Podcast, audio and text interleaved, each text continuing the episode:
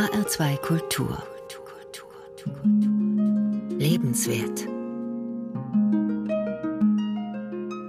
Und dazu begrüße ich Sie sehr herzlich. Mein Name ist Lothar Bauer-Ochse. Seit 30 Jahren sind nun die ehemals getrennten beiden deutschen Teile wieder vereinigt. Na klar, da geht der Blick zurück, da werden Erinnerungen wach, da wird auch Bilanz gezogen. Wie weit sind wir eigentlich gekommen im Zusammenwachsen von Ost und West? Sicher, ganz viel ist erreicht und das ist und bleibt ein Grund zur Dankbarkeit. An diesem Wochenende ist ja auch Erntedank. Und gleichzeitig bleibt der Zusammenhalt in Deutschland weiter eine große Zukunftsaufgabe, so hat es die Kanzlerin in dieser Woche gesagt. Zusammenhalt, das ist das Stichwort für unsere Sendung heute, für die Gespräche am Feiertag, bei dem wir ja immer auch mit Ihnen, den Hörerinnen und Hörern von H2 Kultur, ins Gespräch kommen wollen. Der Zusammenhalt ist ja in den vergangenen Monaten überhaupt ein großes Thema geworden. In Zeiten von Lockdown, von Zuhausebleiben und Abstand halten ist ja genau das wichtig geworden, dass wir weiter zusammenhalten, einander beistehen, uns gegenseitig unterstützen und stärken, füreinander da sein.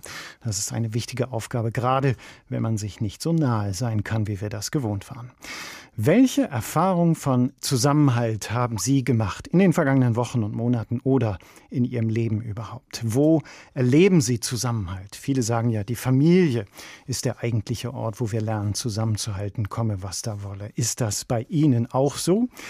Oder haben sich in den vergangenen Monaten der Pandemie vielleicht ganz neue Kreise des Zusammenhaltens herausgeschält? Freunde halten zusammen. Nachbarn haben entdeckt, dass es wichtig ist, zusammenzuhalten. Und was gehört eigentlich dazu? Vertrauen, Verlässlichkeit sicher, aber auch Respekt und wie viel Freiheit braucht der Zusammenhalt? Kann der Zusammenhalt irgendwann auch mal zu eng werden? Also ich bin mir sicher, da gibt es ganz viele Geschichten und Erfahrungen zu erzählen. Davon wollen wir heute hören, darüber wollen wir uns austauschen. Deshalb rufen Sie uns an hier im Studio von HR2 Kultur. Die Leitungen sind bereits für Sie offen. Erzählen Sie, was Ihnen der Zusammenhalt im Leben bedeutet. Wann ist das mal wichtig gewesen, dass andere zu Ihnen gehalten haben? Wie stabil kann so ein Zusammenhalt sein? Aber auch, wo gab es mal Enttäuschung? Wann ist der Zusammenhalt vielleicht zusammengebrochen? Und an dieser Stelle begrüße ich Dr. Wolfgang Krüger, der uns durch die Sendung begleiten wird. Er ist uns per Telefon aus Berlin zugeschaltet. Wolfgang Krüger ist Psychotherapeut, Tiefenpsychologe und Autor zahlreicher Bücher. Schwerpunkt seiner Arbeit sind Paarbeziehungen und Familienbeziehungen. Insofern ist er ein Experte für das Thema Zusammenhalt, über das wir ja heute miteinander ins Gespräch kommen wollen. Auf seiner Internetseite schreibt Wolfgang Krüger, mein Engagement ist von der Überzeugung getragen, dass trotz aller Probleme die Liebe möglich ist. Wenn ich das mal frei auf unser Thema anpasse, dann könnte man sagen, trotz aller Probleme, Zusammenhalt ist möglich. Und, und inwiefern die Liebe dafür ein wichtiger Aspekt ist, darüber können wir ja noch sprechen. Herr Krüger, zunächst mal herzlich willkommen Ihnen. Schönen guten Tag. Und wie würden Sie das sagen? Darf ich das so abwandeln? Zusammenhalt ist möglich, trotz aller Probleme? Ich glaube daran, dass Zusammenhalt gelingen kann und wir brauchen auch Zusammenhalt. Wir sind ja in erster Linie sind wir einmal Gemeinschaftswesen. Wir brauchen ein Wir. Hegel, der Philosoph Hegel hat einmal gemeint, dass ich entsteht aus dem Du. Also alles, was wir sind, ist zunächst einmal die Anerkennung von anderen, dass wir gesehen werden, dass wir uns aufgehoben fühlen. Wir brauchen viele kleine Bindungsseile zu anderen. Und erst dann haben wir das Gefühl, dass wir uns im Leben wirklich aufgehoben fühlen. Mhm. Also müsste man nicht nur sagen, Zusammenhalt ist äh, möglich, sondern Zusammenhalt ist sogar nötig. Es ist lebenswichtig. Mhm. Es macht die Basis unseres Lebens aus. Und die Schwierigkeit ist aber, dass wir beides brauchen. Wir sind auf der einen Seite soziale Wesen und es gibt Menschen, die sagen, wir sind regelrecht Herdentiere. Mhm. Und wir brauchen aber auch den Rückzug. Wir müssen Ich sagen. Wir brauchen die Zeiten, wo wir einmal ganz klar erkennen, wer wir sind, auch mit einer gewissen Einsamkeit. Der Philosoph Feuerbach hat einmal gemeint, am stärksten erleben wir uns, wenn wir uns im Gegensatz zu anderen empfinden, wenn wir einmal Nein sagen, dann merken wir am deutlichsten, wer wir sind. Und insofern brauchen wir tatsächlich beides. Wir brauchen das Wir und wir brauchen manchmal auch Momente, wo wir ganz mutig und entschlossen Ich sagen. Mhm. Diese Balance zwischen Zusammenhalt, zwischen dem Wir und dem Rückzug, also zwischen dem Wir und dem Ich, das wird sicher noch Thema sein in der Sendung heute. Da bin ich auch gespannt. Da werden die Hörer und Hörerinnen uns sicher einiges auch noch an Erfahrung dazu äh, beitragen können. Trotzdem möchte ich zunächst mal nochmal, Herr Krüger, diesem Stichwort Wir brauchen das äh, nachgehen. Warum brauchen wir das? Was, was bewirkt der Zusammenhalt für uns, für unser seelisches Wohlbefinden? Na, zunächst einmal, wir haben ja seit dem Mittelalter die Tendenz, dass wir eher die Freiheit suchen, dass wir eher gucken, quasi in die Städte zu ziehen, dass wir gucken, dass wir unabhängig sind. Und Erich Fromm hat schon vor Jahrzehnten darauf hingewiesen in einem Buch, Die Furcht vor der Freiheit. Wenn wir nur Freiheit suchen, dann werden wir im Leben zu einsam, dann sind wir zu isoliert. Und äh, ich nenne das immer das Sterntaler-Syndrom. Wenn ich zu sehr Bindung aufhebe, dann fühle ich mich irgendwann wie unter dem Sternenzelt im Grunde allein. Und das macht Angst. Einsamkeit ist der stärkste Auslöser von, von Angstgefühlen. Und wir brauchen deshalb beides. Wir brauchen die Verbundenheit mit anderen, dass wir im Leben nicht zu viel Angst haben. Und wir brauchen ein gewisses Aufgehobensein, weil alle Symptome, die wir haben in einer Therapiepraxis, also von Psychosomatik, von Angst, von Depression, hängt immer auch mit einem zu viel an Einsamkeit zusammen. Hm. Sie haben ja das Stichwort Herd, der Mensch ist ein Herdentier schon angesprochen, Herr Krüger. Ähm, ist das so eine natürliche Gabe, die wir haben, oder müssen wir das lernen, den Zusammenhalt? Naja, zunächst einmal, wir sind darauf angewiesen. Mhm. Es gibt ja Tiere, die haben im Wesentlichen bestimmte ererbte Impulse. Wir Menschen kommen auf die Welt, wir müssen alles lernen. Wir sind quasi, äh, man sagt, ein Mängelwesen. Also wir kommen im Grunde sehr verletzlich, sehr hilflos auf die Welt und wir können eigentlich nur überleben. Die Menschheit kann nur überleben, wenn wir begreifen, wir alle müssen in irgendeiner Form zusammenhalten, wir müssen Ausgleiche finden quasi.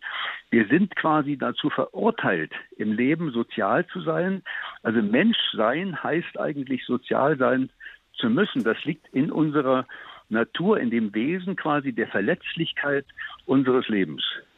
Und wo können wir das lernen? Ist die Familie so der Ort, wo wir am ehesten diesen Zusammenhalt ursprünglich lernen?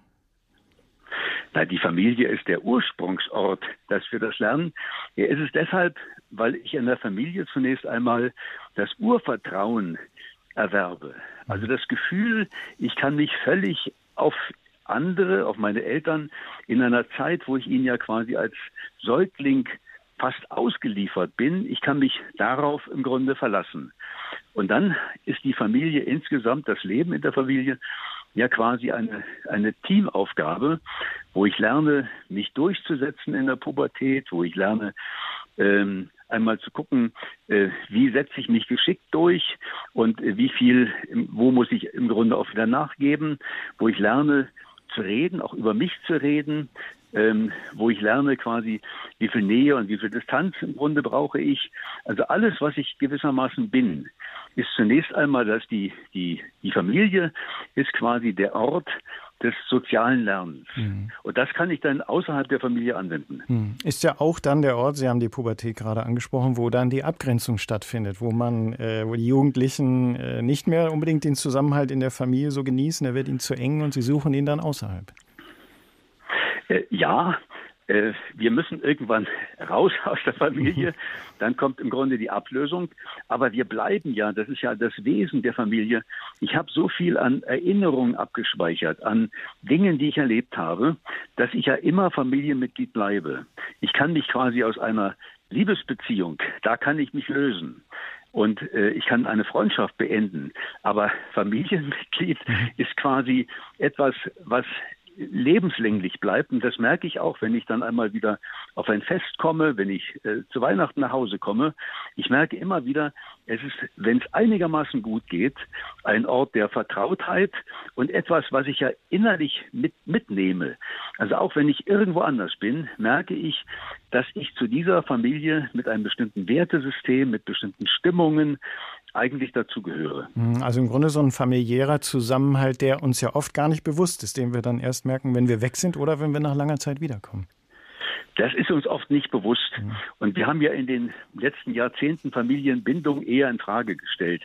Es gab früher so einen alten Familienpakt. Man gehörte zusammen und man hat zusammen gehalten, auch wenn man sich nicht verstanden hat. Und das war in Krisenzeiten natürlich nach dem Zweiten Weltkrieg, in Wirtschaftskrisen ungeheuer wichtig. Die Familie war quasi der Garant der gesellschaftlichen Stabilität. Diesen Familienpakt haben wir in der Studentenbewegung mehr oder minder aufgelöst. Wir haben den Anspruch auf Glück und haben gesagt, wir ziehen uns aus Familien, wenn wir uns dort nicht mehr verstehen, wenn wir uns nicht wohlfühlen, wir ziehen uns im Grunde eher zurück. Und ich kenne natürlich viele Patienten, die Eltern haben in Bayern und sind nach Berlin gezogen oder nach Hamburg gezogen, also im Grunde weit weg. Und insofern leben wir eher in einer Zeit, wo wir Familie gelegentlich etwas kritisch betrachten. Und dennoch halte ich persönlich Familienbindung für ausgesprochen wichtig, weil es der Ort ist mit der intensivsten Beziehung, die ich je im Leben erlebt habe. Mhm. Was stärkt den Zusammenhalt, wenn wir darüber reden, dass Zusammenhalt vielleicht auch gepflegt, gefördert, ja, auch gestärkt werden muss? Naja, zunächst einmal das Gefühl, oder die Gewissheit, ich kann mich vollständig auf den anderen verlassen, was ich sehr häufig in der Familie habe, schon als kleines Kind, dass ich diese Erfahrung gemacht habe. Dann natürlich die Tatsache, dass ich mich mit anderen verstehe, dass ich mit Worten den anderen erreiche, dass ich als Jugendlicher, als junger Erwachsener die Erfahrung habe, wenn ich Krisen habe, der andere begreift mich, er, er versteht mich, weil wir ja aus der gleichen Familie kommen, ähnliche Erfahrungen haben. Und dann ist natürlich Zusammenhalt vor allem auch dass man sich in Krisenzeiten gegenseitig unterstützt, in Zeiten von Krankheit, in Zeiten auch von, von Todesfällen, von persönlichen Krisen. Und es ist der Zusammenhalt aus, aus Festen. Äh, wir haben in allen Familien immer hochemotionale Feste. Äh, das sind die Feste zum Geburtstag, wenn jemand den 80., den 90. Geburtstag feiert, äh, Feste zur Hochzeit und natürlich auch Beerdigungen. Also es sind oft sehr emotionale anrühren und bewegende Feste, die uns zusammenführen. Hm. Sie haben gerade die Bedeutung des Zusammenhalts gerade in Krisenzeiten angesprochen, Herr Dr. Krüger. Äh, die Krise ist ja äh, um uns herum die ganze Zeit seit Monaten. Haben Sie das auch beobachtet, dass für viele so das Stichwort Zusammenhalten in diesen Monaten der Corona-Pandemie noch mal wichtiger geworden ist? Also was wir vor allem erlebt haben natürlich in den Krisenzeiten, dass wir äh, gerade in den Partnerschaften, in den Liebesbeziehungen mehr zusammenhalten. Wir erleben seit zehn Jahren, dass die durchschnittliche Ehedauer von etwa äh, 14 Jahren auf fast 16 Jahre gestiegen ist. Also wir bleiben erheblich länger zusammen. Wir haben sogar durch die Corona-Zeit eine Heiratswelle erlebt. Also viele haben die Erfahrung gemacht in der Corona-Zeit. Also wir haben zwei unterschiedliche Erfahrungen. Das eine ist, dass Partnerschaften schwieriger geworden sind. Äh, alle Krisenzeiten führen dazu, dass sich Beziehungen radikalisieren. Und die schlechten Partnerschaften sind schwieriger geworden. Und in den guten Partnerschaften hat man aber die Erfahrung gemacht, äh, dass man gut zusammenhalten konnte, dass man sich aufeinander verlassen konnte. Und wir stehen tatsächlich vor dem Phänomen, dass es zum einen eine Scheidungswelle gibt und zum anderen aber auch eine große vermehrte Neigung, äh, tatsächlich in dieser Zeit zu heiraten. Zusammenhalt, was die Gemeinschaft trägt. Das ist unser Thema heute in der Sendung Lebenswerte in Gesprächen am Feiertag in HR2 Kultur. Ja, und dieses Hashtag Zusammenhalt, das konnte man ja in den vergangenen Wochen und Monaten der Corona-Pandemie vielfach lesen. Wir halten zusammen gegen das Virus. Das war vielfach fast ein trotziger Satz um sich gegenseitig zu stärken. Was bedeutet Ihnen der Zusammenhalt? Wo erleben Sie solch einen guten und stärkenden Zusammenhalt? Und was gehört alles dazu? um Zusammenhalt zu pflegen. Erzählen Sie uns davon, indem Sie anrufen. Kommen Sie ins Gespräch miteinander und vor allem auch mit unserem Studiogast Dr. Wolfgang Krüger, Psychotherapeut aus Berlin und Autor zahlreicher Bücher, unter anderem zum Miteinander, zum Zusammenhalt der Generationen, zu Freundschaften und Liebesbeziehungen. Herr Krüger, Sie haben sich ja unter anderem auch mit der Rolle von Großeltern beschäftigt. Das kennt ja wohl jeder. Die Beziehungen zu den Großeltern sind ja irgendwie auch eine ganz besondere Beziehung. Wie wichtig ist eigentlich dieser Zusammenhalt zwischen und über die Generationen hinweg? Na, zunächst einmal wissen wir, wer gute Großelternbeziehungen hatte, ist im Leben interessanterweise intelligenter, hat bessere Schulleistungen und vor allem er ist erheblich selbstbewusster. Die Großeltern sind für die Enkelkinder vor allem der sozial-emotionale Stabilisator. Äh, die Eltern sind vor allem dazu da, im tagesaktuellen Kinder zu betreuen, auch Kinder zu erziehen. Aber für die ruhige, ausgeglichene, sinnliche Zuwendung, wo es darum geht, um Fantasie, wo es sehr viel um Geduld geht, dafür sind die Großeltern zuständig. Und insofern ist das, sind Großeltern für Enkelkinder immer eine große Bereicherung. Und wir müssen auch selber alle gucken, was war eigentlich mit unseren Großeltern, um zu erkennen, wo kommen wir her, weil erst dann, wenn wir unser Leben auch in der Vergangenheit begreifen, kriegen wir einen Zugang zu den Normen und auch zu den Kraftquellen unserer Familie. Nicht, wir haben ja alle äh, meistens erlebt, dass in der Zeit nach dem Zweiten Weltkrieg über viele Dinge nicht gesprochen wurde, dass es traumatische Ereignisse gab, dass man Dinge im Grunde verdrängt hat. Und wir müssen uns all das wieder aneignen, um Zugang zu finden zu den Kräften der Familie. Hm. Ist das vielleicht überhaupt so ein Stichwort, dass äh, der Zusammenhalt mit anderen Menschen uns Kraftquellen eröffnet? Es sind fast immer Kraftquellen, aber es kommt darauf an. Ich erlebe es ja auch, also wir brauchen irgendwo, brauchen wir tatsächlich unsere Wurzeln. Aber es gibt natürlich auch Familien, die ausgesprochen schwierig sind. Ich mhm. kenne natürlich sehr viele Schicksale von Patienten, wo der Vater Alkoholiker ist und die Mutter im Grunde sehr bedrängend und wo die Kinder irgendwann aus der Familie fliehen.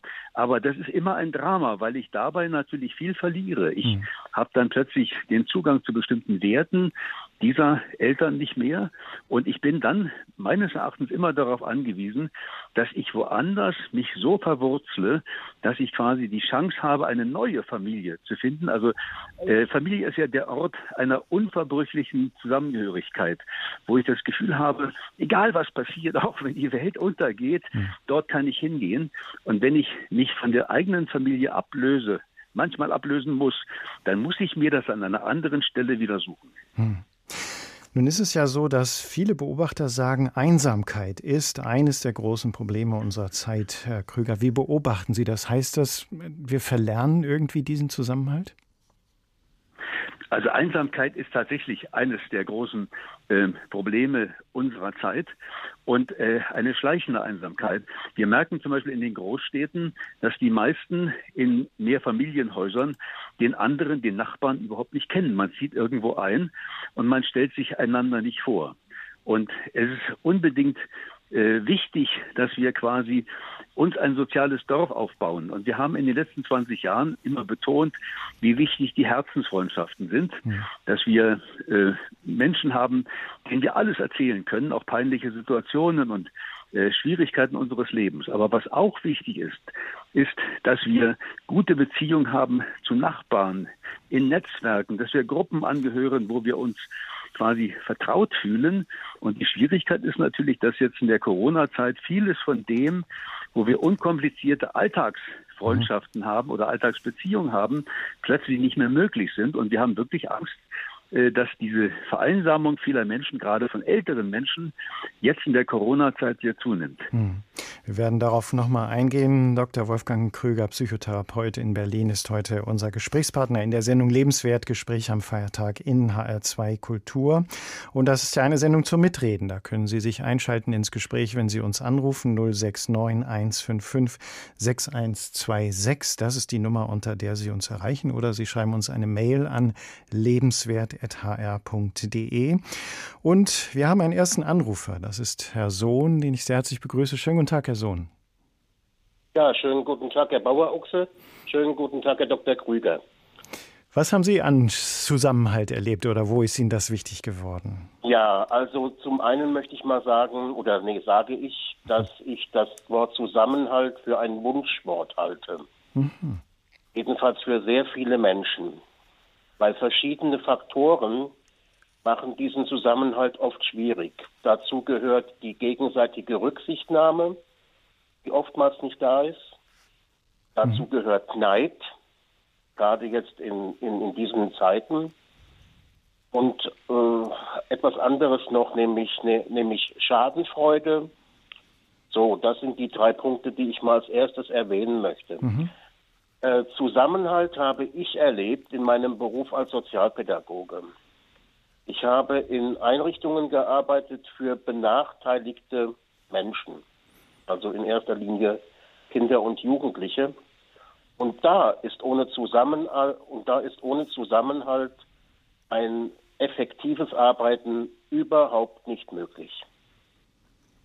Da meinen Sie den Zusammenhalt mit den Kindern und Jugendlichen, mit denen Sie gearbeitet haben? Nee, auch mit den Kollegen, auch mhm. mit den Kollegen und Kolleginnen. Wenn da eine gegenseitige äh, Ansporn vorhanden ist, dann geht das Ganze sowas von in die Hose. Mhm. Ja, also das habe ich erlebt und das ist bei mir hängen geblieben. Mhm. Aber Sie haben positiv den Zusammenhalt erlebt. Was hat diesen Zusammenhalt gestärkt? Ja, einfach äh, Austausch. Mhm. Ganz einfach Austausch.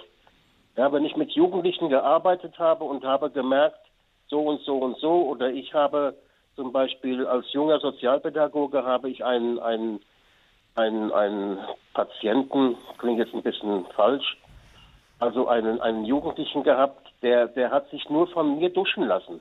Ja, also wenn ich in Urlaub war oder nicht da war, dann war Duschen, äh, ist Duschen ausgefallen. Ja? Mhm. Und da haben wir uns zusammengesetzt und haben überlegt, wie können wir diesen Jugendlichen dazu bringen, nicht überreden, aber dazu bringen, dass er sich auch von anderen, also von meinen Kolleginnen und Kollegen hat duschen lassen. Mhm. Ja? Und das hat funktioniert. Mhm. Ja?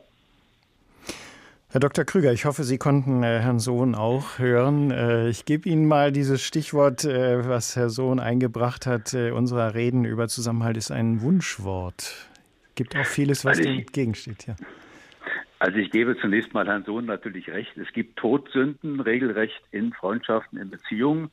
Also ähm, äh, Neid und andere Probleme sind natürlich äh, Schadenfreude das sind ja die einigen Todsünden, die eine Beziehung wirklich schwierig machen. Aber ich bin ein klein wenig optimistischer. Wir wissen, äh, dass überwiegend in der Bevölkerung das Gefühl da ist, eine halbwegs gute Kindheit erlebt zu haben und dass viele sagen, eigentlich hat das Gute in meiner Kindheit überwogen, das wissen wir. Und wir wissen auch, dass zwei Drittel zum Beispiel der Frauen, ein Drittel der Männer eine Herzensfreundschaft haben, wo sie wissen, sie können sich absolut darauf verlassen. Das merken wir natürlich vor allem in Krisenzeiten. Marlene Dietrich hat einmal gesagt, ob ich eine gute Freundschaft habe, das sehe ich, ob ich meinen Freund mitten in der Nacht anrufen kann, wenn ich Probleme habe. Und zwei Drittel aller Frauen bestätigen das, dass sie eine solche Freundschaft haben. Also glücklicherweise ist es so, dass die meisten sich doch auf einen solchen Zusammenhalt verlassen können. Mhm. Das ist richtig, das ist richtig. Und Herr Dr. Krüger, vielen Dank nochmal für einige Worte. Also zum Beispiel meine Eltern waren beide Alkoholiker, ja. Und äh, ich bin dann zum großen Teil bei meinen Großeltern aufgewachsen. Und wenn ich diese Großeltern nicht gehabt hätte, die Eltern meiner Mutter, wenn ich die nicht gehabt hätte, wäre ich das nicht geworden, was ich geworden bin. Ja. Und ähm, noch eines. Heute stehe ich auf dem Standpunkt, es geht mir, es geht mir nur dann gut, wenn es den Menschen gut geht, die ich kenne. Das Berührende, was Sie gesagt haben, ist, dass Ihr Elternhaus ausgesprochen schwierig war. Aber wir wissen, wir brauchen im Leben einen Menschen, das können die Großeltern sein, Klammer auf, ich selber bin bei meiner Großmutter aufgewachsen, ich weiß, wovon Sie reden. Wir brauchen einen Menschen, wenn wir an den glauben, dann entwickeln wir eine Sozialkompetenz und man merkt aus ihrem Beruf und man merkt aus dem, was sie leben, dass ihnen das Leben anderer Menschen im Grunde sehr am Herzen liegt. Richtig. Richtig, Herr Dr. Krüger. Vielen Dank. Das ist sicher auch ja ein Faktor für den Zusammenhalt, dass man tatsächlich auch ein Auge und ein Herz hat für die Menschen, mit denen man zusammen ist.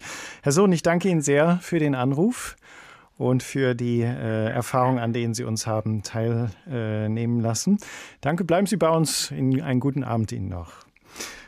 Und Herr Krüger, ich greife das nochmal auf. Sie haben gerade gesagt, wir brauchen einen Menschen, ja, an den wir glauben können. Ähm, das zeigt nochmal so ein bisschen, was da so mitschwingt beim Stichwort Zusammenhalt. Da ist ja ganz viel Vertrauen, ähm, so, eine, so eine Herzensebene, die da mitschwingt. Naja, es ist vor allem das Gefühl natürlich, dass wenn es wirklich mal im Leben hart kommt, dass ich merke, ich bin in einer Krise. Also ich bin arbeitslos, ich bin schwer krank, ich brauche äh, wirklich Unterstützung, ich brauche jemanden, der nicht viel fragt im Grunde, der mir hilft. Dann ist normalerweise die Familie ein Ort gewesen von Hilfe und natürlich verstärkt in den letzten Jahrzehnten äh, die Liebesbeziehung, die Partnerschaft mhm. und verstärkter, man spricht sogar von einer neuen Familie, im Grunde von der modernen Familie, sind es Freundschaften, die heute einen Grad an Verlässlichkeit haben, äh, wo man das Gefühl hat, äh, auch da weiß man in Krisenzeiten, mhm. dass man sich an sie wenden kann. Sie hören H2 Kultur mit der Sendung Lebenswert Gespräche am Feiertag. Es geht uns heute um den Zusammenhalt und die Frage, was eine Gemeinschaft trägt. Und mein und Ihr Gesprächspartner ist der Berliner Psychotherapeut Dr. Wolfgang Krüger. Angerufen hat uns Frau Kranz, die ich sehr herzlich begrüße. Schönen guten Abend, Frau Kranz. Guten Abend, Herr Bauerochse. Frau, Frau Kranz, wo haben Sie Zusammenhalt erlebt? Also, ich rufe aus Marburg an. Ich äh, muss dazu vorher sagen, ähm, ich bin 84, mein Mann 89, die Kinder äh, leben äh, weit weg. Äh, aber äh, das Angebot, äh, es wird oft so äh, gesagt, die Kirche tut nichts, sie ähm, sagt hier gerade in der Corona-Krise, da möchte ich genau das Gegenteil sagen. Unsere Pfarrei Peter und Paul in Marburg, die hat sich vieles einfallen lassen. Gottesdienste waren ja die erste Zeit verboten, mhm. aber wenn man sich dann anmeldet, dann würde man auf eine Liste gesetzt und gebeten, doch dann am Sonntag zu kommen. Äh, Gesang und Gebet zusammen ist nicht möglich, aber äh, auch von der Orgel her, äh, oben auf der Orgel wurde gespielt, also wie in den allerbesten Zeiten und meist eine junge Sängerin hat dann von oben gesungen, manchmal unterstützt durch einen männlichen Partner, auch mal den Pfarrer. Und es wurde so äh, äh, einem zu verstehen gegeben, dass man zusammenhalten soll. Es ist auch so, dass viele Aktivitäten in der Gemeinde waren, also dass man die jungen Leute sich in einer fabelhaften Weise äh, engagiert haben. Ich mache mal ein Beispiel auch von Leichnam. Prozession ist nicht möglich, aber auf dem Marktplatz in Marburg wurde ein großartiges Blumenarrangement äh, gemacht, auch den ganzen Tag von den jungen Leuten sozusagen bewacht, damit es nicht mutwillig zerstört wird. Aber es hat ungeheuren Anklang gefunden. Und ich wollte nur sagen, dass man äh, gemerkt hat, wie intensiv äh, sich bemüht wird, auch gerade den älteren Menschen, die ja nun von ihrer Familie weitgehend getrennt äh, sein können, äh, etwas zu tun. Hm. Und äh, das, äh, äh, wie soll ich sagen, das hält an. Und man hat mir zum Beispiel angeboten, ich müsste nun nicht jeden Sonntag oder Samstag anrufen, ob ich zur Kirche oder ob wir zur Kirche gehen wollen oder nicht, sondern es quasi im Abonnement zu machen für September, Oktober und so weiter. Also man hat das Gefühl, äh, es ist lebendig und das wollte ich mal sagen, weil eben so viel äh, da auch kritisiert wird, was ich hier für uns, unsere Gemeinde nicht so sehe. Hm, das freut mich, dass Sie so. Herr, Herr Krüger, wollten Sie direkt antworten? Also ich glaube, ich bin überzeugt, dass wir neben den Familien, wir brauchen im Grunde auch Gruppen, Gruppen, wo wir gemeinsame Werte haben, Gruppen, wo wir einen höheren Sinn empfinden und Gruppen, wo wir lernen, einander beizustehen. Und äh, solche, solche Gruppen, die wir haben, das kann die Kirche sein, das können andere Gruppen sein, in denen das leibhaftig im Grunde gelebt wird. Und solche Gruppen sind natürlich vor allem in Corona-Zeiten wichtig. Hm das finde ich auch. Und wissen Sie, es ist auch, soweit es noch geht. Also wir sind schon durch unser Alter in, in, manchen Dingen gehandicapt. Aber solange es noch geht, muss man auch vor die Tür gehen. Und mit allem Schutz und Maske und so weiter. Aber es ist auch wichtig, man darf äh, sozusagen äh, nach Möglichkeit nicht resignieren. Hm. Und das, was positiv ist, auch die Nachbarschaft ist in Ordnung, da, das muss man sehen. Und äh, von daher fühle ich mich also in dem Sinne ähm, nicht allein. Es wäre schön, wenn es wieder mal äh, anders würde, aber äh, das Engagement anderer ist äh, wirklich und auch nicht, dass immer gesagt wird, ja, äh, die Pfarrer sind sozusagen die Dominanten. Das trifft auf unsere Gemeinde nicht zu. Es wird eben akzeptiert, dass wer sich einbringen will und gerade besonders die jungen Leute, das finde ich sehr beachtlich. Ich will noch mal auf das äh, Gefühl zurückgreifen. Sie haben gesagt, das fühlte sich oder man hatte das Gefühl, das ist lebendig, gerade so, wenn Sie äh, von den Besuchen im Gottesdienst äh, erzählen. Das ist ja aber eine Situation, da haben Sie auch Abstand gehalten, da haben Sie Masken getragen. Trotzdem hat sich bei Ihnen so ein Gefühl von Zusammenhalt eingestellt? Unbedingt. Ähm, äh, Können Sie sagen, woran das lag? Ja, ich, äh, weil die Leute, sagen wir mal, die äh, hingekommen sind, also ich denke jetzt auch an die Gottesdienstbesucher, mhm. soweit es ging, äh, äh, also war die Kirche nun nicht äh, relativ voll. Das ist eine große Kirche, die auch für äh, wunderbare Konzerte zur Verfügung steht. Aber man hat das Gefühl gehabt, ähm, alle sind doch daran interessiert zu kommen und auch, sagen wir mal, Freunde unter der Maske wiederzusehen und weil eben äh, man das Gefühl hat, dass eben diese äh, einzelnen Gruppen, die Ju Jugendlichen, die äh, Gemeindereferentin, der Pfarrer so wunderbar äh, sozusagen alles versuchen, um äh, zu sagen, also wir wollen es so gut es geht äh, einfach machen. Denn das ist ja gerade die Schwierigkeit in der gegenwärtigen Situation, dass wir äh, eigentlich immer uns noch mal gut ausdenken müssen, wie wir diesen Zusammenhalt auch vermitteln einander, nicht wahr? Das ist hundertprozentig richtig. Und da muss jeder halt, auch sagen wir so alt wir sind, müssen eben auch versuchen, das anzunehmen. Mhm. Denn äh, da gehören ja immer mehrere dazu. Und von daher äh, möchte ich sagen, dass in, in, unserer Gemeinde alles getan wird, was eben äh, möglich ist. Mhm. Und es eins, also ich habe dann auch mal die Gemeindereferentin darauf angesprochen und da hat sie ein bisschen, wie soll ich mal sagen, vielleicht sogar resignierend gesagt, Marburg ist eine Insel der Seligen, auch was die Ökumene angeht, mhm. dass eben da so gut immer zusammengearbeitet wird und jetzt sozusagen auch, äh, wie soll ich mal sagen, auch wenn ich eine, äh, eine mir befreundete evangelische Pfarrerin anspreche, dass dann eben auch eine sehr gute Resonanz ist und ich einen ausführlichen, liebevollen Brief zurückkomme. Hm. Also das ist äh, äh, eine besondere Situation, wird mir immer wieder gesagt. Marburg als in, äh, äh, Insel der Seligen, ich weiß nicht, ob das so stimmt, aber es ist auf jeden Fall, kann ich nichts Gegenteiliges sagen. Es ist jedenfalls gut, dass Sie uns davon erzählen und dass Sie das auch genießen, solange es das gibt. Vielen Dank, Frau Kranz, für diesen Anruf, dass Sie uns daran haben teilhaben lassen. Gerade zum Schluss wurde jetzt die Telefonnutzung ein bisschen schwer zu verstehen. Aber ich frage noch mal an äh, Herrn Krüger in Berlin. Ähm, das ist ja tatsächlich im Moment gerade so eine Aufgabe. Wie können wir einander das vermitteln, dass wir weiter zusammenhalten wollen, auch wenn wir irgendwie uns selten sehen, Abstand halten müssen und so weiter? Na, wir müssen natürlich in der Corona-Zeit ganz neue Wege finden der, der, des Zusammenhaltes, weil die normalen Wege oft nicht gehen. Wir können uns nicht so einfach treffen, wir können uns nicht umarmen. Äh, vieles ist im Grunde schwieriger und wir müssen künstlich einen Abstand einhalten von anderthalb Metern.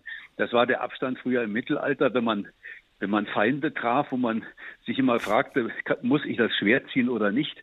Also die haben ja gewisse Regeln, die im Grunde unnatürlich sind mhm. und die wir immer im Kopf haben, die den Zusammenhalt eigentlich erschweren. Und wir müssen also neue Wege finden.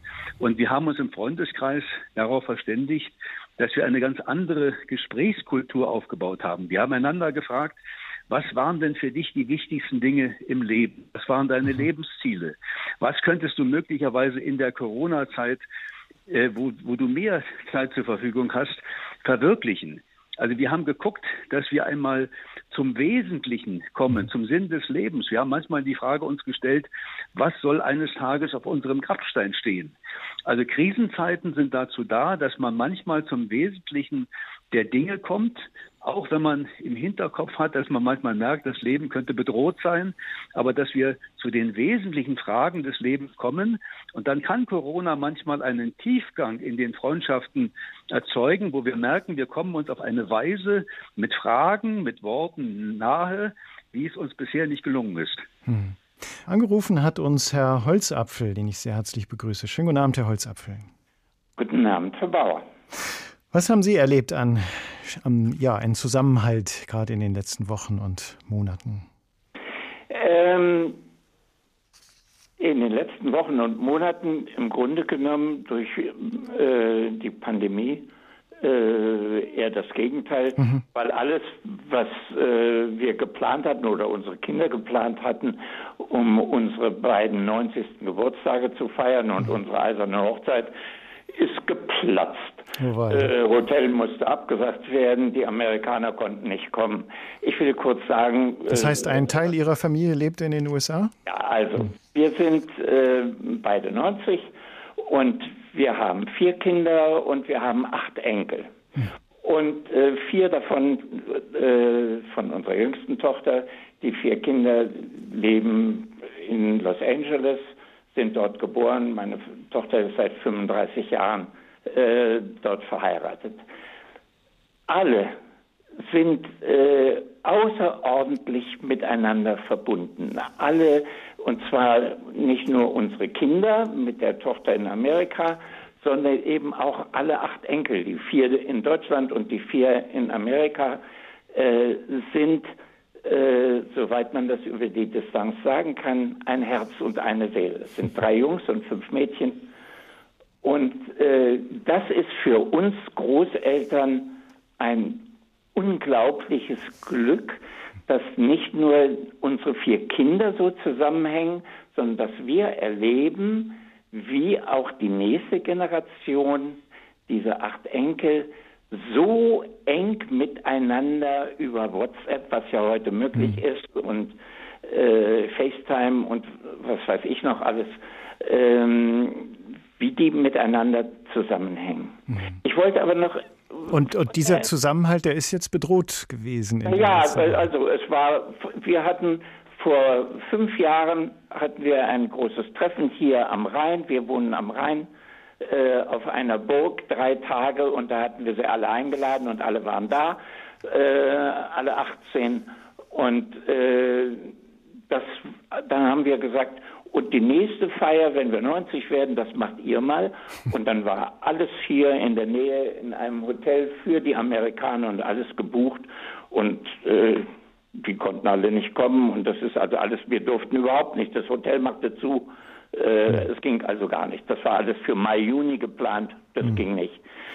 Ähm, ich wollte aber noch etwas anderes ja. sagen, was Herr Dr. Krüger, und deswegen sind wir überhaupt hellhörig geworden. Meine Frau und ich sitzen hier und spielen ähm, und da war der Eingang von Herrn Dr. Krüger, wenn ich mich recht erinnere, ähm, sagte er etwas über Großeltern und über die Bedeutung für, von, für Kinder von Großeltern. Wir haben das an unseren Enkelkindern immer gemerkt. Die haben gesagt, wir sind weit und breit, die Deutschen vor allen Dingen gesagt, wir sind breit, weit und breit die einzigen, die noch vier Großeltern haben. Also die, äh, Groß, die wir als mhm. Eltern und dann von einer, einer, äh, einer Schwiegertochter die Eltern. Der Vater ist jetzt leider gestorben in diesem Jahr. Äh, waren wir, so dass die Kinder also sagen konnten, drei wenigstens von den Vieren sagen konnten, ja, unsere Großeltern leben noch alle. Mhm.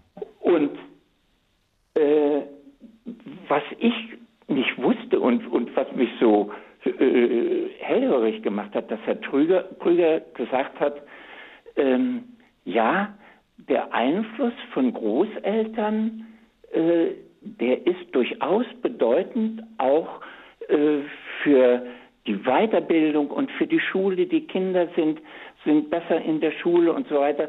Frage, nur wenn diese Enkelkinder bei den Großeltern leben, was bei uns nie der Fall war. Ist dann eine Frage an Herrn Dr. Ja, Krüger? Herr Krüger, wollen Sie direkt antworten? Naja, dann sieht es anders aus. Nicht? Wir haben ja in der Nachkriegszeit bei einem Drittel der Kinder erlebt, dass sie aus vielen Gründen, weil es den Eltern schlecht ging, weil sie überfordert waren, dass die Kinder bei den Großeltern aufgewachsen sind. Ja. Und dann übernehmen natürlich die Großeltern die Elternrolle. Nicht? Ja. Und ähm, dann haben sie eine ganz andere äh, Problematik. Äh, ja. Was wir, was Sie angesprochen haben, ist ja vor allem äh, quasi, dass die Großeltern die Rolle nicht nicht die Rolle haben der Erziehung, sondern sie haben quasi die Rolle dass sie geduldig mit den Kindern reden können, spielen können und äh, den Kindern eine andere Welt ermöglichen. Aber ich möchte Ihnen zunächst einmal gratulieren. Sie sind 90 Jahre alt ja. und Sie reden von, äh, von WhatsApp und äh, von elektronischen Medien. Also man merkt, dass Sie in dem Punkt sehr aufgeschlossen sind. Und ich muss Ihnen sagen, ich bin heutzutage dem Internet geradezu dankbar, weil wir haben auch Kinder in Amerika und wir haben glücklicherweise heute die, die Möglichkeit, dass wir ständig informiert sind, dass wir Bilder bekommen, dass wir Filme bekommen. Ja. Also das Internet gibt uns die Möglichkeit, dass wir eine große Distanz überbrücken und einen Kontakt halten, der sonst in dieser Form nicht möglich gewesen wäre. Ja, wir haben, wir haben noch ein wahnsinniges Geld dafür ausgegeben, als unsere Tochter zunächst nach Amerika ging, äh, für Telefon und für, für alles Mögliche, äh, was kaum zu bezahlen war.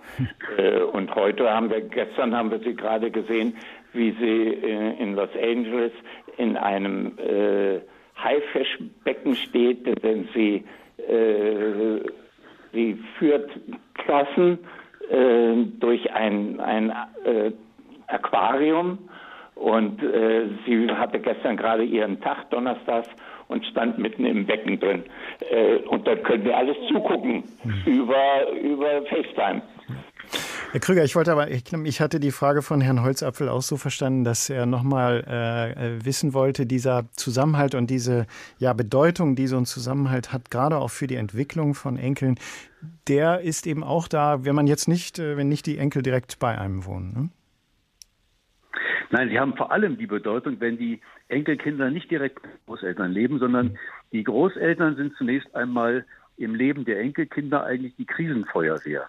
Also wenn es zu Hause schwierig wird, wenn ein Geschwister geboren wird und das Kind fühlt sich entthront, hat das Gefühl, äh, es bekommt nicht mehr genügend Zuwendung, wenn die Eltern krank sind, wenn Streitigkeiten sind, dann sind die Großeltern immer der Puffer, der Ausgleich und vor allem, sie sind ja diejenigen, die nicht mehr rackern müssen, die nicht mehr im Alltag sich beweisen müssen.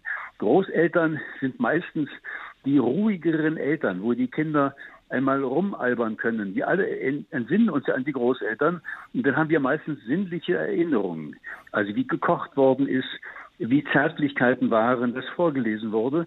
Und diese Form der ruhigen, sinnlichen Zuwendung, wo auch die Fantasie angeregt wird, das ist etwas, was das Gefühlsleben der Kinder ungeheuer bereichert und stabilisiert. Und deshalb wissen wir, wenn Enkelkinder eine gute Beziehung zu Großeltern haben, was glücklicherweise fast immer der Fall ist, äh, dann äh, sind seelische Krisen im Leben viel, viel geringer. Man hat das mal untersucht in der Kinder- und Jugendpsychiatrie, dass dort im Wesentlichen äh, Kinder sind, Kinder und Jugendliche, die keine gute Großelternbindung hatten. Also offenbar schützt uns die gute Beziehung zu Großeltern im Leben. Das ist irgendwie, ja, das ist irgendwie wie ein großer Schutzpanzer quasi, der uns im Leben trägt. Herr Holzapfel, gibt Ihnen das eine Antwort auf Ihre Frage? Das macht Großeltern einfach glücklich. Ja, das glaube ich. Wie Sie eben gesagt haben. Und dieser äh, Zusammenhalt, den man. Das, man empfindet es so vielleicht nicht so bewusst. Wir wissen nur, dass vor allen Dingen später nicht mehr, also schon in der Schulzeit, aber vor der Schulzeit, wenn die Kinder hier bei uns im, im Garten gespielt haben und ihre ihre Post aufgebaut haben und, und gespielt haben oder was weiß ich, äh, oder im Sandkasten und einfach glücklich waren und wir auch, äh, weil wir nochmal wieder kleine Kinder hatten. Ähm, aber was Sie jetzt gesagt haben, äh, das, das rundet das Ganze so ab und gibt Großeltern äh, ein, ein gutes Bewusstsein. Hm, das glaube ich. Zeigt nochmal, wie wichtig dieser Zusammenhalt ist. Zeigt auch, dass es Sie jung hält, wenn Sie sich noch mit FaceTime und äh, WhatsApp beschäftigen. Herr Holzappe, ich danke Ihnen sehr für Ihren Anruf. Wünsche Ihnen noch einen schönen weiteres, äh, schönen Abend beim Zuhören zu bei HR2 Kultur. Und Herr Krüger, ich wollte das nochmal ähm, aufgreifen, diese Situation, die Herr Holzapfel geschildert hat, dass es ja gerade in den Wochen, wo man sich nicht sehen kann, äh, schwierig war, so einen Kontakt zu halten, so einen Zusammenhalt, den man ganz stark empfindet, nicht leben zu können. Wie kann man damit gut umgehen? Wir können damit eigentlich nur umgehen, wenn wir gucken, ob in dem Verlust, in dem, was wir verloren haben, möglicherweise auch eine Chance steckt. Mhm. Die große Gefahr ist ja, dass wir angesichts solcher Krisen, die wir ja zeitlich gar nicht absehen können, wir mhm. wissen nicht, wir können alles im Grunde gut überstehen, wenn wir das Licht im Dunkeln des Tunnels sehen. Mhm. Also alle Dinge, die höchstens zwei Monate andauern, das können wir überstehen. Aber wir haben hier eine Krise, die endlos ist. Wir wissen gar nicht, wann es vorbei. Ja. Da fühlen wir uns ohnmächtig, da kriegen wir im Grunde Angst. Und wir müssen eine positive Antwort darauf finden. Also wir müssen irgendetwas finden, wo wir am Ende sagen, da kommen wir heil raus, wir machen Erfahrungen, die uns zusammenbringen und äh, es kann sein, dass wir am Ende auch in dieser Krise etwas gelernt haben. Das kann sein, dass wir lernen, einen größeren Zusammenhalt zu haben. Äh, aber ähm, ich habe das mit meiner Frau besprochen. Wir haben die Zeit im Grunde genutzt, wo wir viel mehr lesen als früher, wo wir einander abends vorlesen, wo wir ähm, im Grunde gucken, äh, dass wir all die Dinge tun, die wir immer vernachlässigt haben. Es gibt im Leben diese, dieses schöne Wort Prokrastination, also die Dinge, die wir immer aufschieben, weil wir mhm. keine Zeit haben. Jetzt wäre die Möglichkeit dafür, dass wir einmal all dies im Grunde tun, dass wir eine Fremdsprache lernen, ein Musikinstrument lernen. Also Krisenzeiten sind eigentlich nahezu da, dass wir einmal Dinge neu anpacken, sodass wir vielleicht sogar am Ende der Krise sagen, wir haben die Zeit genutzt. Mhm.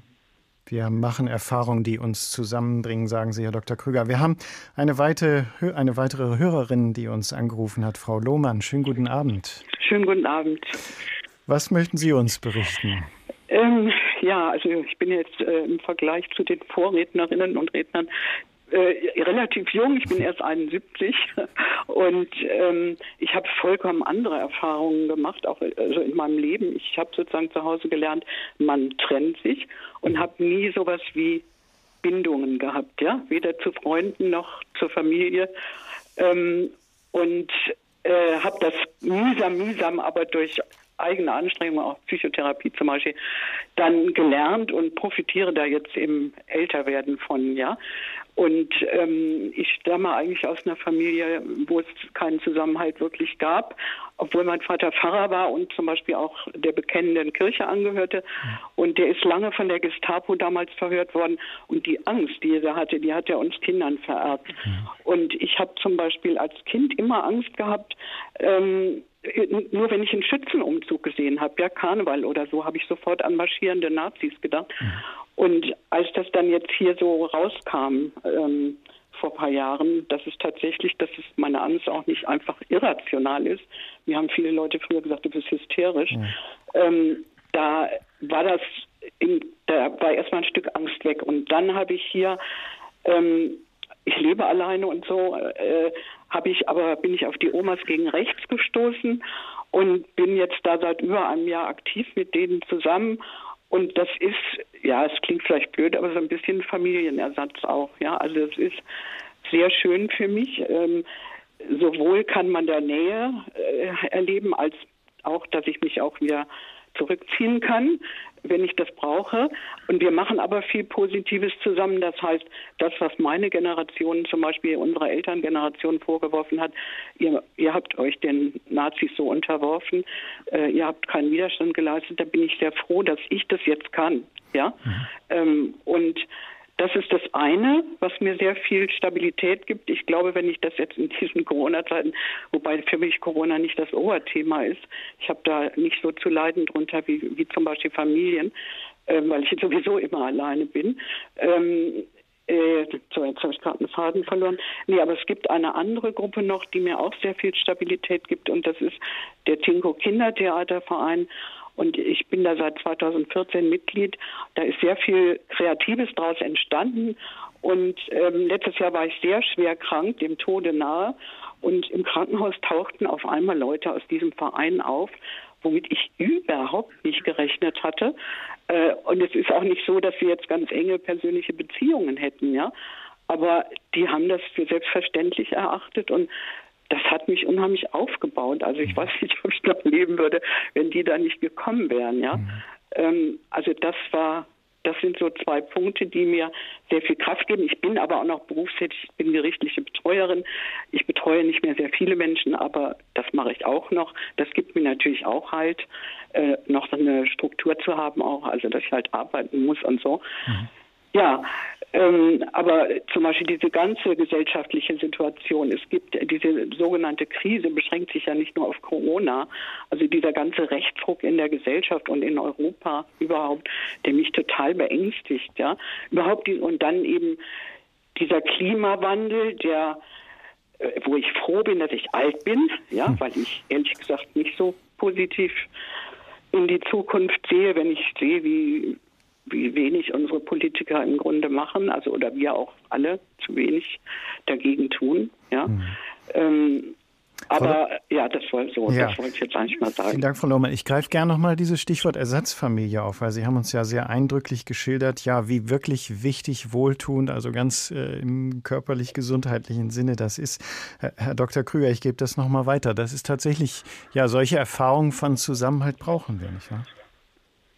Ich will ganz kurz noch darauf eingehen. Es ist ja eine bewegende Erzählung gewesen, äh, quasi eine, eine, äh, ein, ein Leben, äh, wo wir sehen, die Bindung, die wir haben, das gesamte Bindungsverhalten, was wir haben, in Partnerschaften, in Freundschaften, wie wir auf andere zugehen, wie offen wir zugehen, hängt zunächst einmal von dem Urvertrauen ab, was wir ja. im Leben gewonnen haben. Das prägt uns in einer, oder auch nicht, in einer starken mhm. Weise. Wir können mhm. das durch eine Psychotherapie können wir das noch einmal korrigieren. Mhm. Wir können gucken, dass mhm. wir neue Erfahrungen machen, ja. was Vertrauen anbetrifft. Aber es ist schwierig. Und wir sehen auch, ähm, dass dieses Urvertrauen gerade in der Nachkriegszeit sehr, sehr häufig beschädigt worden ist bei den Eltern mhm. durch traumatische Erfahrungen, weil mhm. alle traumatischen Erfahrungen bedeuten, dass ich mich quasi im Leben von der Welt etwas zurückziehe, mich vorsehe, mich sichere und dann bin mhm. ich nicht in der Lage, den Kindern das Maß an Fürsorge zu geben, was eigentlich notwendig äh, gewesen wäre. Das ist eine tiefe Tragik. Und ähm, äh, Sie haben glücklicherweise den Mut gehabt, durch eine Therapie noch einmal einen mhm. neuen Zugang zu finden, auch zum Vertrauen hin zu anderen Menschen. Und man sieht, wie das quasi gewirkt hat, dass Sie heute mhm. in Gruppen Unbedingt. tätig sind, wo Sie eine große Weltoffenheit haben. Ja, wie meinen Sie das? Na, ich meine, äh, die, die Gefahr besteht ja darin, äh, wir wissen, dass 50 Prozent aller Menschen bereits mit in der Mitte des Lebens, etwa mit 50 Jahren, beginnen, sich eher zurückzuziehen, eher etwas zu resignieren. Okay. Und dass sie, dass sie die Fähigkeit hatten, eigentlich neugierig immer wieder auf Menschen im Grunde ja. zuzugehen und ja. ein Wertesystem haben, wo sie sagen, ich will etwas bewirken, auch über mein eigenes Leben hinaus. Ja. Das ist ja eine sehr kraftvolle, mutige Antwort. Und ich habe mir sowas, glaube ich, auch wie äh, Kindsein ein Stück weit bewahrt. Das heißt, ich bin zum Beispiel eine jemand, die sich sehr freuen kann über Kleinigkeiten. Ich kann, ich kann auch konnte immer schon sehr gut allein sein. Ich kann das auch sehr genießen. Ich höre, es gibt ja jetzt immer viele Features auch in HR2 zum Thema äh, die also ruhig zu sich selbst kommen und dieses dieses ganze Thema, ja. Und das war für mich eigentlich noch nie ein Problem. Also ich konnte immer schon gut so vor mich hinträumen zum Beispiel. Und da habe ich auch viel Kraft draus gezogen.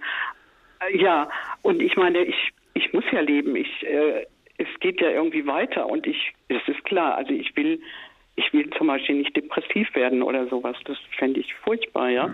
Und ähm, das stimmt, was Sie sagen. Also ich, ähm, es gibt mir Kraft und ich bin froh, dass ich jetzt aktiv zum Beispiel äh, meine Meinung kundtun kann, dass wir das noch können in diesem Land, ja. Äh, ohne dafür irgendwie angegriffen zu werden, wie, wie das anderen Völkern geht. Und, und das klar, das, das ist toll, ja, mhm. das stimmt.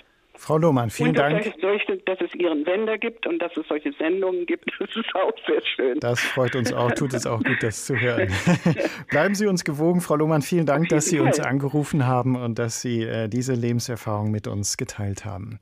Lebenswert, die Gespräche am Feiertag heute, am Tag der deutschen Einheit, beschäftigen wir uns mit dem Stichwort Zusammenhalt. Fragen, was trägt die Gemeinschaft? Wo erleben wir Zusammenhalt? Was können wir mit beitragen, damit ja auch diese Gesellschaft gut zusammenhalten kann. Und ich begrüße sehr herzlich Frau Rohweder. Sie haben uns angerufen. Schönen guten Abend. Ja, hallo, guten Abend. Erstmal vielen Dank für die wunderschöne Musik. Ich äh, bin 62 Jahre alt, stehe noch im ja. Berufsleben und backe gerade Nussecken und höre dabei Ihre Sendung. oh, lecker. und dachte mir, naja, jetzt kann ich mich vielleicht auch mal zu Wort melden. Ja. Ähm, ja, Zusammenhalt ist sehr wichtig. Was mir eben auch aufgefallen ist, so am Anfang der Pandemie, da äh, wurden ja dann sehr viele so ähm, wertvolle Nachrichten verschickt über WhatsApp, so tief tiefgründige, nachdenkliche Gedichte oder auch irgendwelche ähm, ja, Sprüche. Mhm. Und ähm, das war sehr emotional und ähm, sehr berührend. Und dann hat man sich auch in der Familie öfter mal unterhalten und ja, äh, versucht, da etwas zu ändern. Es gab viele Vorschläge auch, wie man die Zukunft anders gestalten kann, was die Umwelt anbelangt, dass das Corona eventuell ja auch eine große Chance sein kann. Ähm, das denke ich, äh, müsste man sehen und ich denke, man kann da sicherlich versuchen, vieles besser zu machen, zum Beispiel in der Umwelt, indem man weniger fliegt und so weiter. Sicherlich gibt es da auch Vorteile.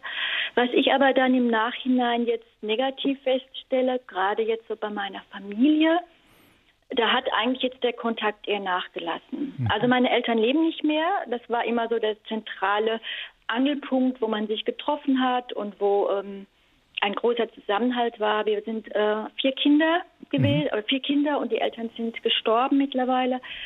Ähm, wir sind alle weit auseinander, also so ja innerhalb Deutschlands so mhm. jeweils 100 Kilometer. Und ähm, ich muss sagen, ich bin ähm, bezüglich Corona auch etwas kritisch äh, mit den politischen Maßnahmen. Und ähm, wenn man das dann äußert oder anders denkt, dann führt das anscheinend zu einem Bruch in der Familie oder auch bei Freunden. Ich habe allerdings im Umfeld hier gute, sehr gute Nachbarschaft und auch bei Freunden jetzt keine negativen Erfahrungen gemacht. Ähm, in ein, zwei Fällen schon. Aber äh, was, was mich auch etwas traurig macht oder wo ich das gar nicht verstehen kann, dass dann äh, keine Kommunikation mehr stattfindet mhm. oder ganz geringfügig nur, ja. Ähm, das finde ich im persönlichen Umfeld schlimm und auch insbesondere in der Gesellschaft schlimm. Mhm. Und da finde ich, äh, existiert momentan auch eine Spaltung. Und ich würde der Vorrednerin nicht zustimmen, dass man seine Meinung unbedingt sagen kann in diesem Land. Hm. Das sehe ich mittlerweile etwas anders. Ähm, sicherlich kann man sie im Groben schon äußern. Natürlich sind wir ein demokratischer Staat. Aber wenn die Me Meinung nicht unbedingt äh, den, den Vorgaben oder den, dem Mainstream entspricht und man anders denkt oder zumindest einiges anzweifelt oder sich zumindest tiefschürfende Gedanken macht, und ich finde, das Recht darf man haben in einer Demokratie, mhm. dann ähm, wird es schwierig. Mhm. Also dann äh, wird man angefeindet oder man wird als Aluhutträger oder Verschwörungstheoretiker oder sogar als Nazi bezeichnet. Mhm. Und das sind eben Dinge, die finde ich, das ist eine Spaltung. Ja, ähm, Alleine deshalb, dass man vielleicht über etwas nachdenkt, was nicht der Norm entspricht. Man, ne? Ich hoffe, Sie verstehen, was ich ja, meine. Ja, Frau Rode, ich danke für, weil Sie bringen uns ja nochmal durchaus auf die Stichwort, was ist eigentlich, wenn der Zusammenhalt äh, ja belastet wird, einem, wie ja. soll man sagen, einem Stresstest unterzogen wird, sowohl genau. familiär, durch ja. dass man sich lange nicht sprechen kann. Dr. Wolfgang Krüger, ja, der Psychotherapeut und Buchautor, begleitet uns ja durch die Sendung. Ich gebe es gern mal an ihn weiter, Herr Krüger. Wie ist das, wenn Zusammenhalt ja so einer Belastung untersetzt, ausgesetzt wird? Also ich möchte zwei Dinge dazu sagen. Zum einen ist es tatsächlich schwierig, über Corona zu reden, weil es ein hochemotionales Thema ist, wo eben nicht nur Fakten eine Rolle spielen, sondern ganz offensichtlich auch ganz andere Einstellungen, die wir dazu haben. Und äh, ich habe die Erfahrung gemacht, es ist in Freundschaften, auch in der Familie, äh, auch in Diskussionen, die ich mitgeführt habe, ausgesprochen schwierig. Und ich finde es viel leichter, wenn wir über Dinge sprechen, die eine Etage tiefer sind. Ich rede immer gerne dann darüber, wie gehe ich mit Corona um? Was macht für mich Lebensglück aus? Wie habe ich insgesamt im Leben bisher Krisen bewältigt? Welche sozialen Beziehungen habe ich? Also eine Etage tiefer Ich habe in meiner Jugend gelernt, wir können über ein Thema schlecht im Grunde diskutieren, weil es relativ schnell Verhärtung gibt. Und das ist oft das Thema Religion. Also glaube ich oder glaube ich nicht. Das war immer ein Thema, wo man sich die Köpfe eingeschlagen hat, aber man hat selten die anderen überzeugt. Und ich habe manchmal den Eindruck, dass bei Corona auch eine emotionale Diskussion da ist, wo ich persönlich sehr schnell aussteige und mich lieber unterhalte über all die Basisdinge, die unser Glück im Grunde ausmachen. Und was die äh, Corona-Zeit mit Beziehungen anbetrifft, ist, wir haben gesehen, dass die guten Beziehungen, die ich habe, die tiefen, die Herzensbeziehungen, die sind sogar besser geworden. Also da, wo wir uns über die wichtigsten Dinge des Lebens unterhalten, weil wir einen Wunsch haben, gerade in solchen Krisenzeiten uns anderen anzuvertrauen. Wenn ich aber Familienbindung habe, äh, die im Wesentlichen darin bestehen, dass ich Rituale habe, dass ich mich treffe, dann können das Beziehungen sein, wo ich mich durchaus wohlfühle, aber es fehlt plötzlich der Anlass, sich zu treffen und miteinander zu reden. Und das geht dann eher etwas auseinander. Hm, aber Herr Krüger, haben wir vielleicht auch ein zu, ich sag mal, harmonistisches Verständnis von Zusammenhalt? Also das ist ja immer einfach, wenn wir uns einig sind in der Familie oder im Freundeskreis, da ist man sich schnell einig. Aber wenn also man dann mal wir. sich streitet, dann hat man immer das Gefühl, der Zusammenhalt ist aufgekündigt. Den, den haben wir. Wir haben in Deutschland keine gute Streitkultur. Ich bedauere das im Grunde sehr. Das merken wir gerade in Corona-Zeiten. Wir sind nicht in der Lage, Gegensätze auszuhalten. Wir haben das auch bei der Flüchtlingsdiskussion im Übrigen mhm. gesehen. Äh, sobald jemand andere Meinung hat, im Grunde wird sehr schnell polarisiert, schwarz-weiß. Wir unterscheiden im Grunde zwischen den heißen und den kalten Kulturen. Die heißen sind die, die Krisen als eine Chance begreifen, wo man auch den Gegensatz aushält. Wir leben in Deutschland aufgrund von Kriegen, aufgrund der Erfahrungen, die wir gemacht haben mit Konflikten, haben wir im Grunde vor Konflikten eher Angst. Mhm. Und wir fangen an, wenn es Konflikte gibt oder es gibt Meinungsverschiedenheiten, dass wir sehr schnell einen Wunsch haben nach Harmonie und der andere, der eine andere Meinung hat, wird gewissermaßen ausgegrenzt. Und wir müssten eigentlich lernen, dass in den Konflikten, auch wenn jemand eine völlig andere Meinung hat, dass das auch eine Chance sein kann. Hm. Frau Rohweder, das ja. wäre also der Hinweis eher sozusagen, ja. die, den Zusammenhalt nicht aufzukündigen, sondern ja, den Streit äh, auch auszufechten. Ja, man, äh, ich muss Ihnen da vollkommen beipflichten und ich, man möchte ja nicht streiten. Das hm. möchte man ja nicht. Man möchte sich äh, kontrovers unterhalten und dann zu einem Konsens kommen. Das fände ich schön, ja. Dass man einfach andere ähm, Meinungen oder andere Wahrheiten, sag ich mal, äh, einfach mal gegenüberstellt und, und darüber diskutiert. Das wäre der richtige Weg, weil keiner hat die absolute Wahrheit, weder der eine noch der andere. Und Konsens kann immer nur geschehen, indem man sich austauscht. Und das würde ich mir einfach sehr wünschen, ja. Wobei die ähm, spannende Frage ja auch wäre, ja. ob der Zusammenhalt bleibt, selbst wenn man am Ende nicht zu einem Konsens kommt. Ja, ich würde ganz gerne noch ein ja. positives Beispiel anbringen. Ich ja. habe eine eine beste Freundin aus der Schulzeit, die hat mich dieses Jahr zweimal besucht und wir sagten dann auch, wir sind ja irgendwie wie Geschwister. Und sie war schon immer ganz konträr zu mir. Also manchmal frage ich mich, wieso sind wir überhaupt befreundet? Sie hat eine ganz andere äh, Meinung auf politischer und teilweise auch äh, gesellschaftlicher Ebene. Aber wir sind die dicksten Freundinnen. Und ich muss sagen, egal was passieren würde, wir halten immer zusammen. Mhm. Und das ist für mich so ein Beispiel, ähm, ja, sowas geht. Mhm sowas ein, geht, ja. Eine, eine kostbare Erfahrung. Ja. Vielen Dank, Frau Rohweder, dass Sie ja. uns angerufen haben. H2 Kultur, lebenswert, die Gespräche am Feiertage. Uns geht es heute um die Erfahrung von Zusammenhalt und ich begrüße sehr herzlich Frau Kunert. Sie hat uns auch angerufen. Schönen guten Abend. Guten Abend. Was möchten Sie beitragen? Ja, ich äh, kann jetzt gerade an das Letzte auch so anschließen, was mhm. war.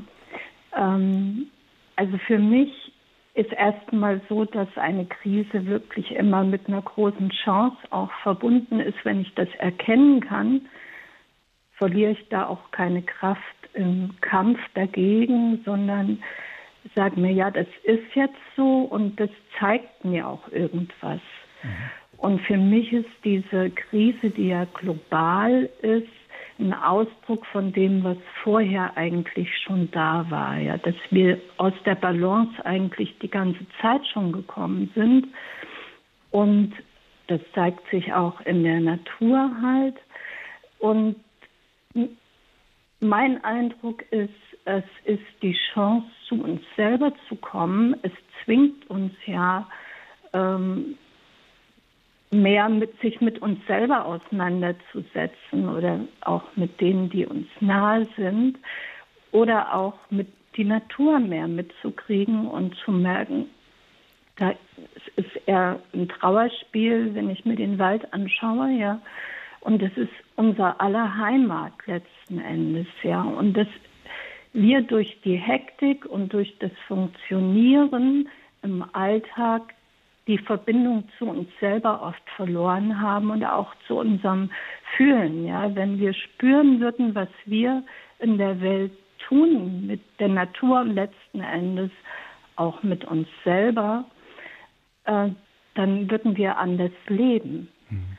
Und ich sehe die Chance jetzt eigentlich, wieder mehr ins Spüren zu kommen und auch dadurch in einen anderen Kontakt, ja, und auch eben, was vorher gesagt worden ist, äh, ich erlebe auf der einen Seite, dass wie so eine Spaltung jetzt da ist durch die Situation, die einen, die in der Angst sind und die ähm, ja diesen Abstand brauchen und Schutzmaßnahmen, die anderen, die sagen, es ist alles Quatsch und äh, da revolutionär äh, reingehen und das sind wie so zwei Fronten und da spalten sich die Menschen ja, hm. anstatt den Respekt zu lernen, dass jeder Mensch in der gleichen Situation anders reagiert. Hm.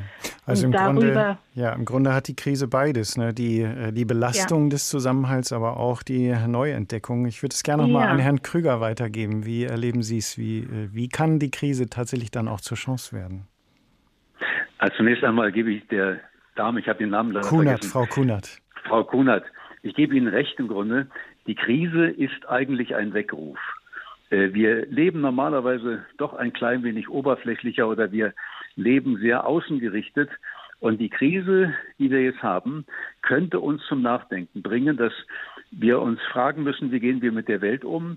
Sind wir nicht auch bei der Corona-Krise daran beteiligt, weil wir einen Raubbau haben an der Natur? Wir müssen insgesamt einmal uns die Frage stellen, welchen Weg gehen wir als Menschen?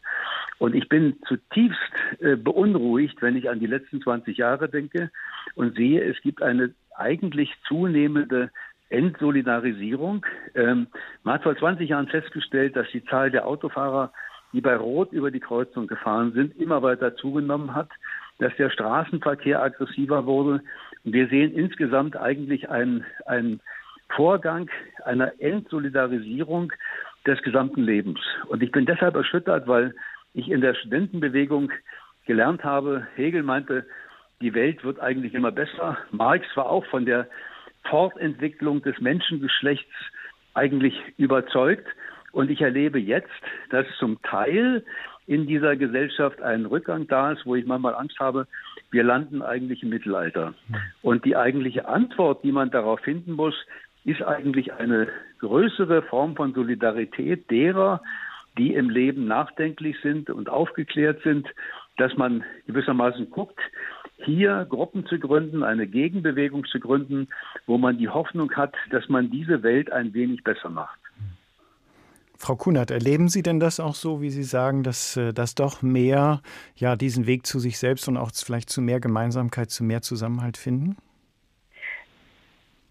Ich kenne Menschen, die das haben und die auch sagen, ich muss sagen, mir hat es gut getan. Ja, die sagen, äh, das kam im richtigen Moment, weil ich komme jetzt mehr zu mir, ich nehme mehr wahr.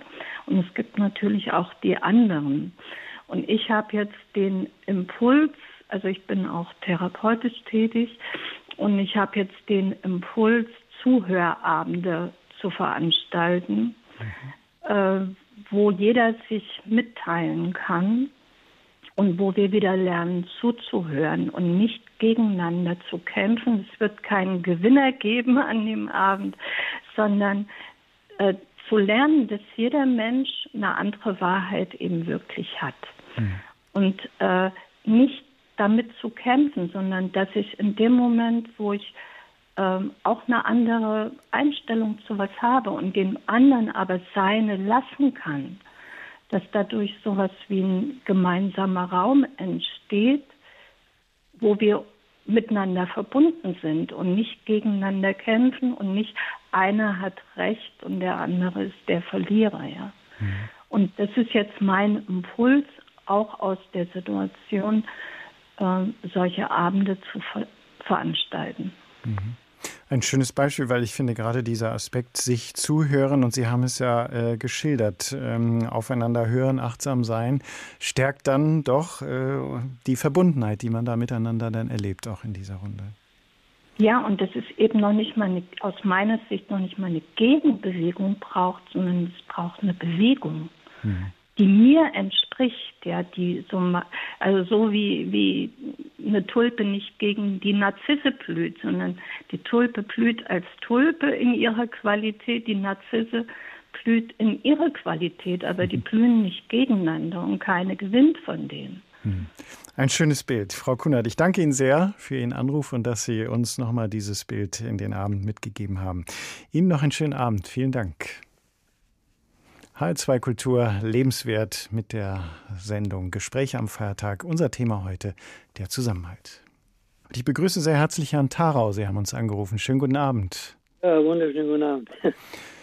Sie dürfen noch mal als ja, der letzte Hörer in dieser Runde äh, Ihre Eindrücke zum Stichwort Zusammenhalt uns beitragen. Ja, ich will äh, versuchen. Habe ich äh, eine bestimmte Zeitvorgabe oder sowas? Na, ich gucke schon drauf. Gut.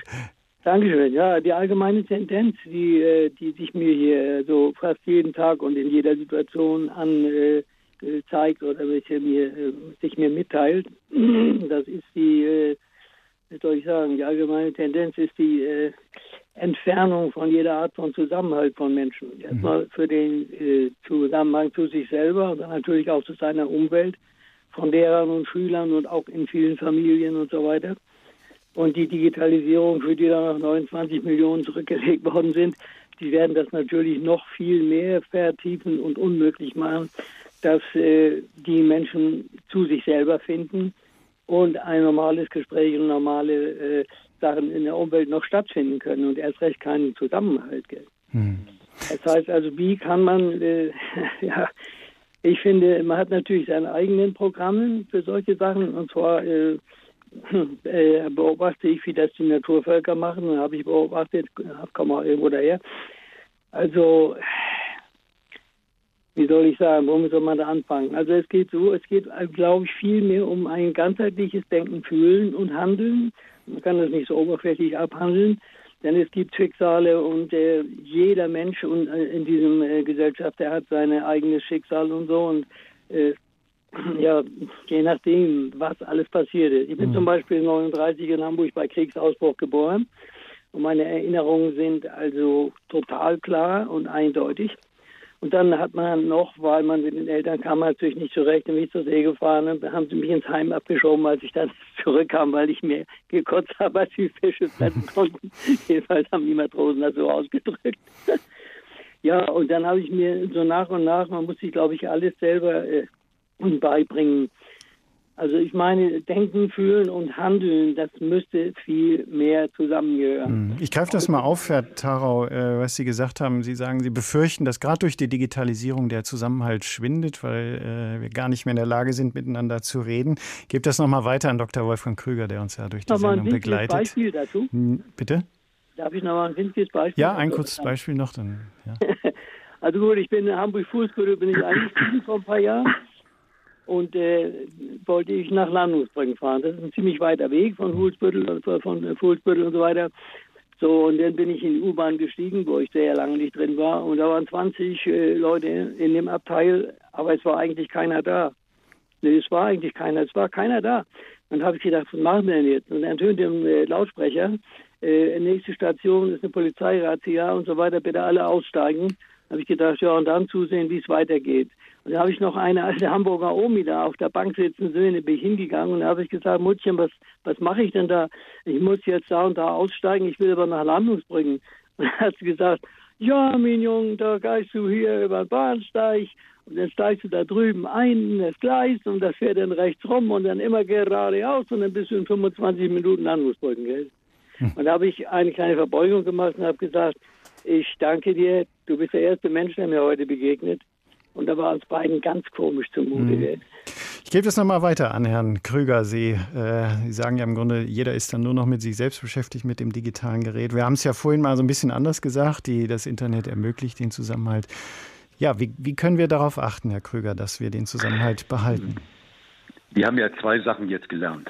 Das eine ist Zusammenhalt, bedeutet auch, dass ich einen Zusammenhalt bekommen muss zu mir selbst. Also ich muss quasi im Gespräch sein mit mir selbst, sonst wird das Leben oberflächlich. Und wir sollten jeden Abend im Grunde gucken, dass wir einmal überlegen, was lief an einem Tag gut, wofür kann ich dankbar sein und wie ging es mir, dass wir solche guten Rituale haben. Mhm. Und das Zweite ist, was wir heute Abend gelernt haben, ist, entscheidend ist, dass wir einander verstehen, dass wir nicht unbedingt immer andere überzeugen, sondern dass wir andere verstehen.